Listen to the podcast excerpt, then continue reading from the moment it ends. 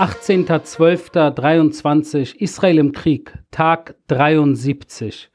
Ich bin wieder zurück in Israel seit gestern, wie ihr wisst, und hier natürlich direkt, äh, schon seit gestern Abend eigentlich, aber heute insbesondere wieder komplett im Einsatz, auch äh, on the ground, wie man so sagt, schon wieder im Süden gewesen und auch im Zentrum und ist schon wieder sehr viel los, den ganzen Tag. Äh, wirklich sehr viele Entwicklungen äh, die ganze Zeit. Und so ist das halt im Krieg. Äh, Krieg ist äußerst dynamisch. Äh, man kommt eigentlich gar nicht mehr hinterher äh, an Informationen, die man aus allen äh, Seiten zugespielt bekommt, insbesondere natürlich aus der Armee, aber auch so die internationale Community und Bühne. Äh, wo es sich natürlich dreht die ganze Zeit aus allen Ecken, da natürlich sehr vieles äh, wir im Auge haben müssen. Äh, heute auch äh, Besuch vom US-Verteidigungsminister, dann natürlich alle möglichen äh, Aussagen äh, von Human Rights Watch, äh, die heute kamen, dann natürlich hochrangige andere Besuche, dann natürlich der große Terrortunnel, den wir aufgedeckt haben, über den ich gestern kurz erzählt habe, der natürlich heute auch über die Bildschirme lief und so weiter und so fort. Also wirklich sehr, sehr viel. Leider aber in Sachen Geiseln äh, keine gute Neuigkeiten. Nach wie vor 129 Geiseln in den Händen der Terroristen, darunter nach wie vor 17 Frauen und Kinder. Äh, da äh, frage ich mich auch natürlich, äh, wie es da weiter und wann gibt es da endlich gute Neuigkeiten? Ich weiß, äh, die Soldaten an der Front äh, tun alles, um da wirklich auch äh, gute Neuigkeiten nach Hause zu bringen.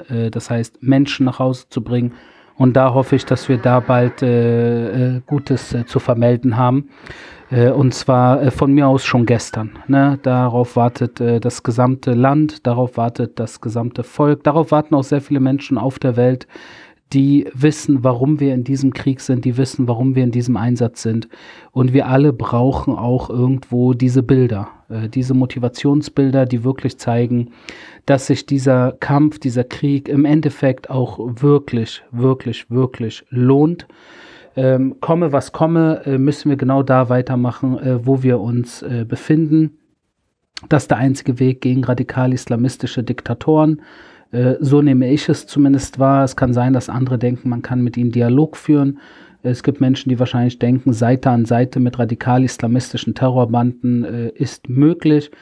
Dachten wahrscheinlich auch sehr viele hier in Israel und ich will euch nichts vormachen. Ich habe wahrscheinlich auch gedacht vor dem 7. Oktober, dass wir Seite an Seite mit diesen Terroristen, mit der Hamas, mit dem islamischen Dschihad, wisst ihr was, auch neben der Hisbollah und dem Mullah-Regime eventuell äh, für längere Zeit Seite an Seite leben können. Doch wie ihr gesehen habt, wie wir gesehen haben, wie wir alle jetzt wissen, ist das natürlich sehr explosiv. Und wenn es dann zuschlägt, dann schlägt es zu. Und es darf einfach nicht zugelassen werden, dass Situationen wie der 7. Oktober wieder vorkommen.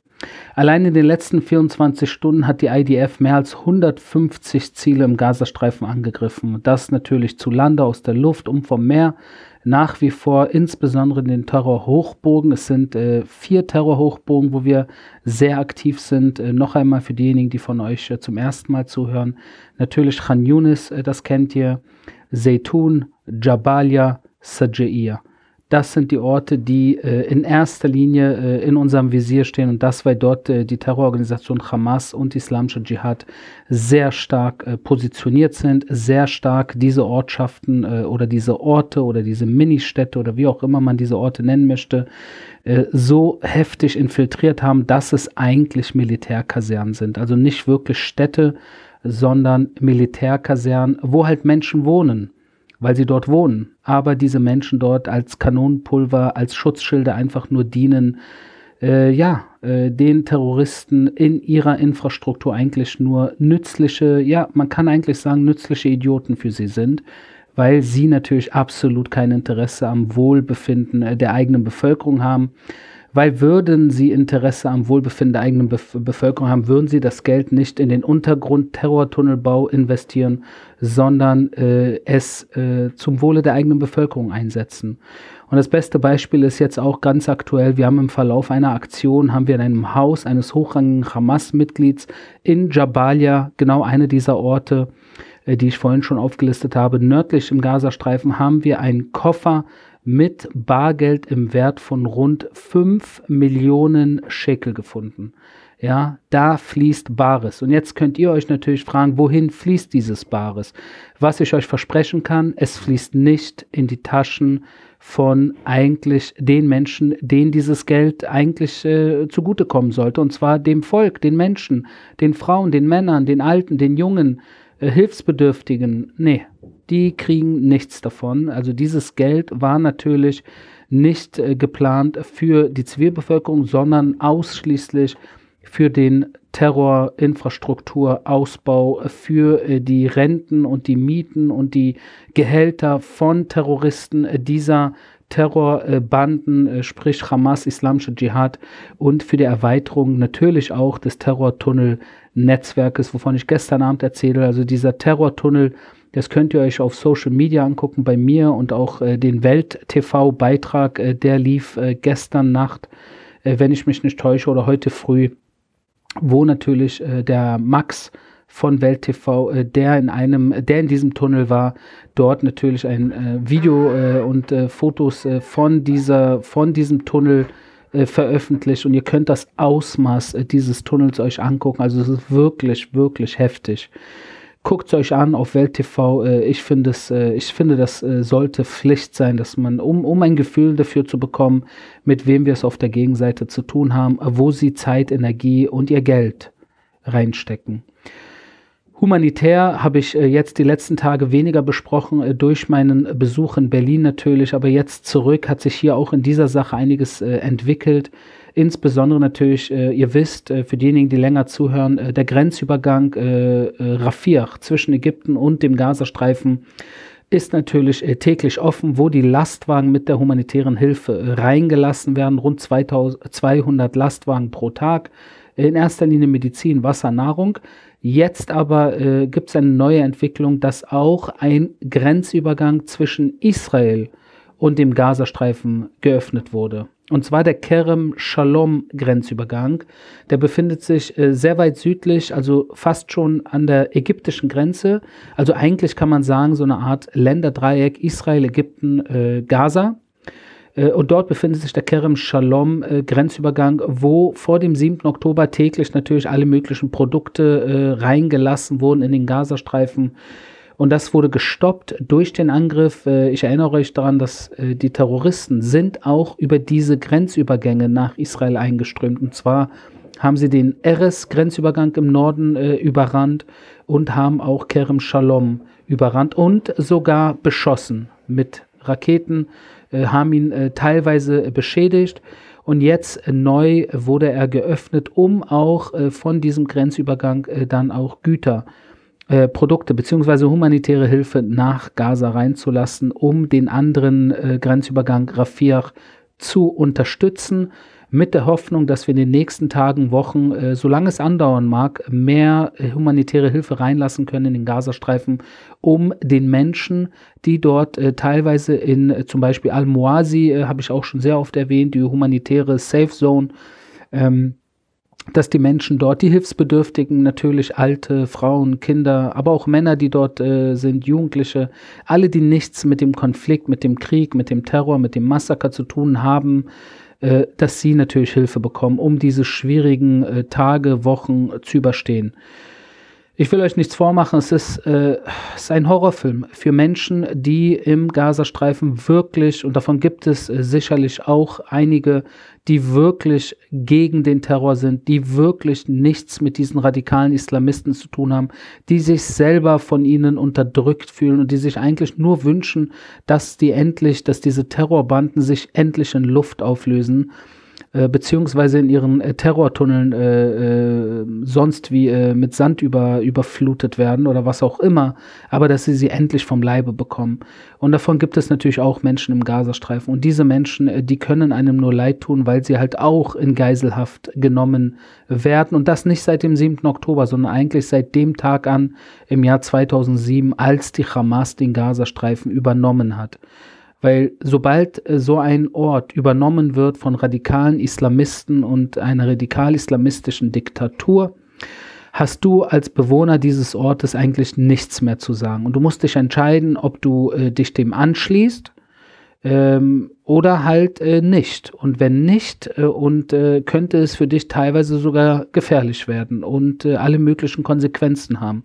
Und ganz sicherlich, äh, wenn du dich gegen sie aufstellst und dich äh, in eine Art oppositionelle äh, ich sage jetzt mal, wenn du dich in der Opposition gegen sie aufstellen äh, solltest, dann äh, könnte das sehr schmerzhafte Folgen haben. Und das wissen wir natürlich auch aus dem Iran, das wissen wir aus Nazi-Deutschland, das wissen wir, wie der IS natürlich mit seinen Widersachern umgegangen ist, das wissen wir aus anderen Bereichen und Staaten und Gegenden der Welt.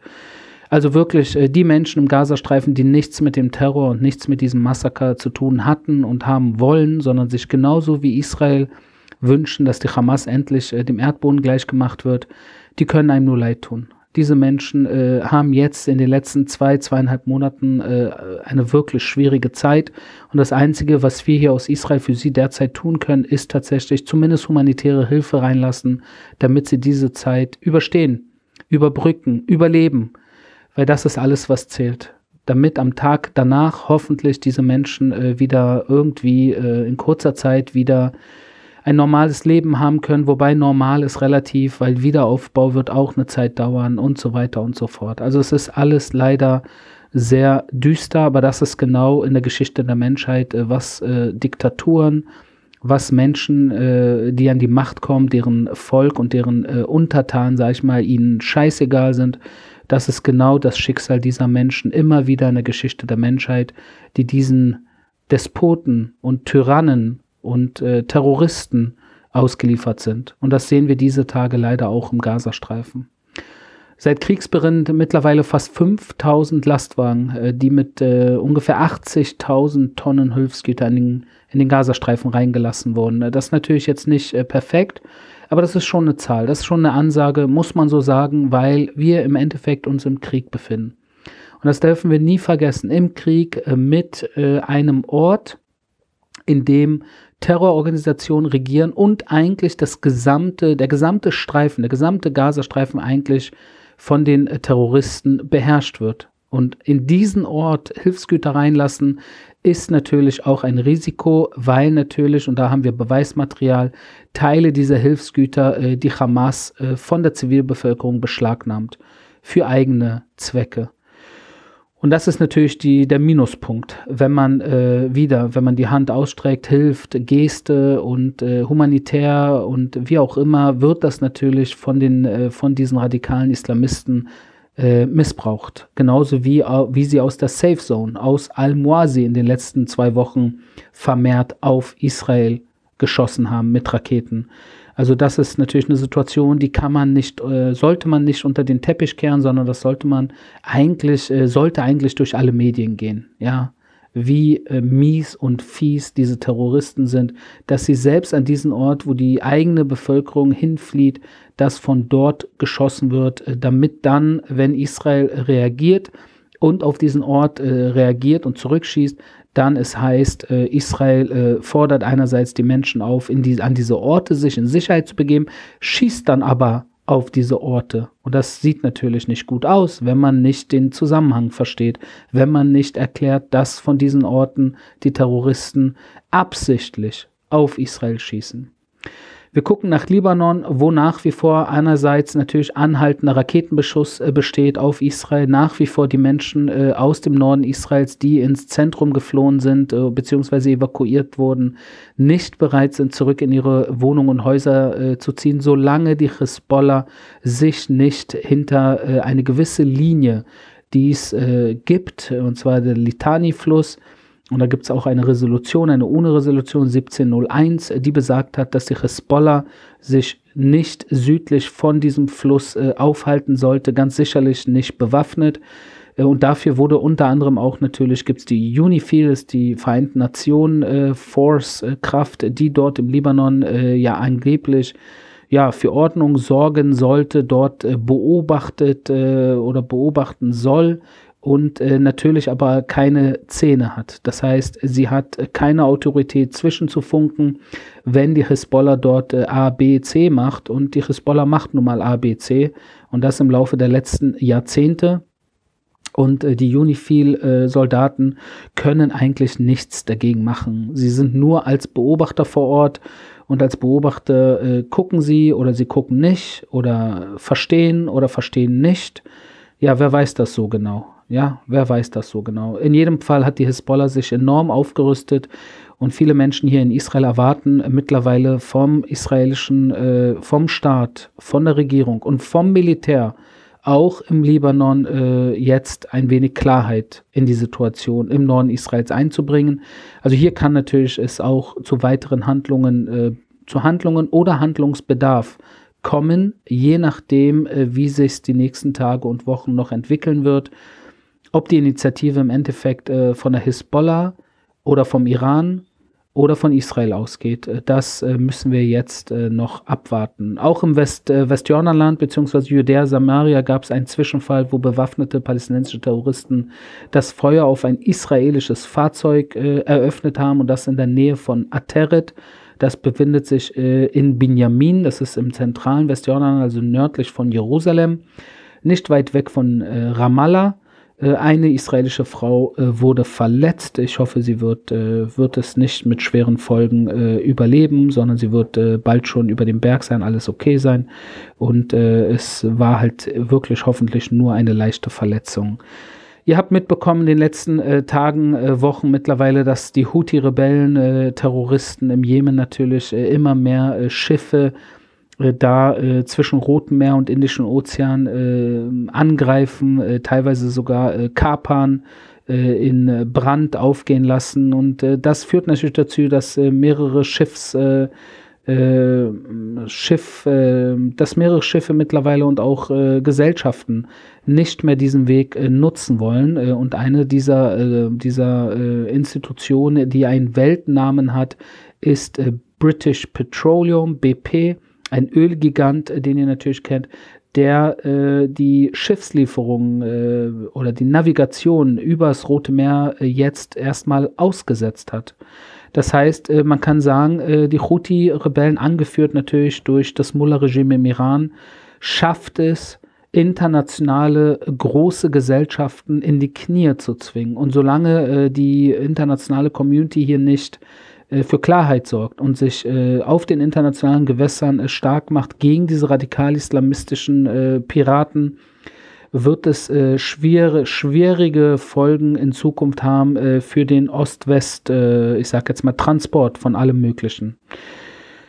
Zum Schluss möchte ich noch auf zwei Punkte eingehen. Ähm, die interessant sind. Äh, einerseits natürlich ein äh, trauriger Fall von einem Soldaten, einem äh, Soldaten, 20-Jährigen mit Namen Uriah Bayer, der äh, im Kampf gegen die Terroristen äh, sein Leben verloren hat, äh, der getötet wurde. Und bei ihm ist interessant, dass er halt einen christlichen deutschen Background hatte. Seine Eltern sind nach der Shoah nach Israel gekommen und haben hier etwas auf die Beine gestellt als Sühne für die Nazi-Verbrechen von damals, um Holocaust-Überlebenden in Israel zu unterstützen. Und äh, Uriah äh, wurde im Kampf äh, gegen diese radikal-islamistischen Terroristen getötet. Und äh, zum Zweiten natürlich eine Sache, das habt ihr vielleicht mitbekommen, äh, wenn ihr auf meinen sozialen Kanälen seid, äh, dass äh, ich heute im Süden war, äh, kaum gelandet in Israel, gestern natürlich heute wieder im Süden Israels und zwar im Kibbutz Kfar Asa äh, wo ich natürlich schon äh, des Öfteren unterwegs war und heute durfte ich mit der deutschen äh, Bildungsministerin Bettina Stark-Watzinger dort vor Ort sein. Ähm, und äh, ich muss sagen, es war ein sehr, sehr, sehr, sehr nettes äh, Gespräch, ein sehr, sehr ein sehr, sehr netter Kontakt, muss ich sagen. Und das ist äh, wirklich schön, äh, führende deutsche Minister treffen zu dürfen. Das ist mir einerseits natürlich eine große Ehre. Das sind Menschen, äh, die Rang und Namen haben. Das sind Menschen, die was zu sagen haben. Das sind Menschen, die einen weiten Blick in der Regel haben.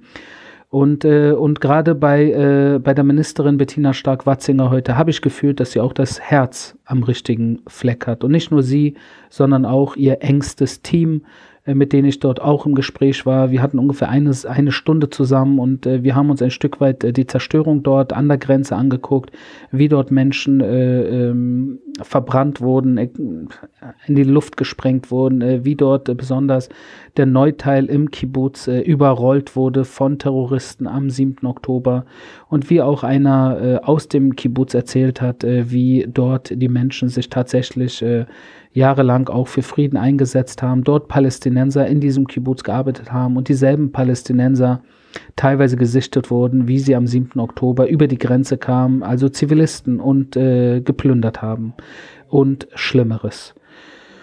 Das ist eine harte Realität und äh, diese harte Realität äh, durfte heute die Bundesbildungsministerin Bettina Stark-Watzinger äh, vor Ort äh, sich angucken. Und ich bin sicher, dass sie und ihr Team ähm, ja dass sie diese Eindrücke werden sie wahrscheinlich noch viele, viele Tage, viele Jahre, ja, vielleicht ein ganzes Leben begleiten, so wie es mich begleiten wird. Und zum Abschluss nochmal, Bettina, wenn du mir erlaubst, äh, falls du auch bei dieser Folge zuhörst und dein Mann, ich grüße euch hiermit herzlich. Ich habe mich heute sehr gefreut, dass wir uns im Süden treffen durften. Es war ein sehr, sehr netter Austausch. Und ich hoffe, dass du äh, meinen Podcast weiterhin hören wirst äh, weil ich gebe mir hier Mühe, die Realität äh, ein Stück weit äh, näher zu bringen, sowohl das Operative, aber auch Eindrücke aus meinem Leben on the ground wie heute mit dir im Süden. Hoffentlich sehen wir uns das nächste Mal, wenn diese ganze Sache vorbei ist und wir hier äh, alle Geiseln zurückhaben und es wieder ruhiger wird. Noch eine gute Zeit hier in Israel und eine gute Heimfahrt nach Deutschland. Alles, alles Gute. Das war mein täglicher Kriegsbericht aus Israel. Wir hören uns morgen.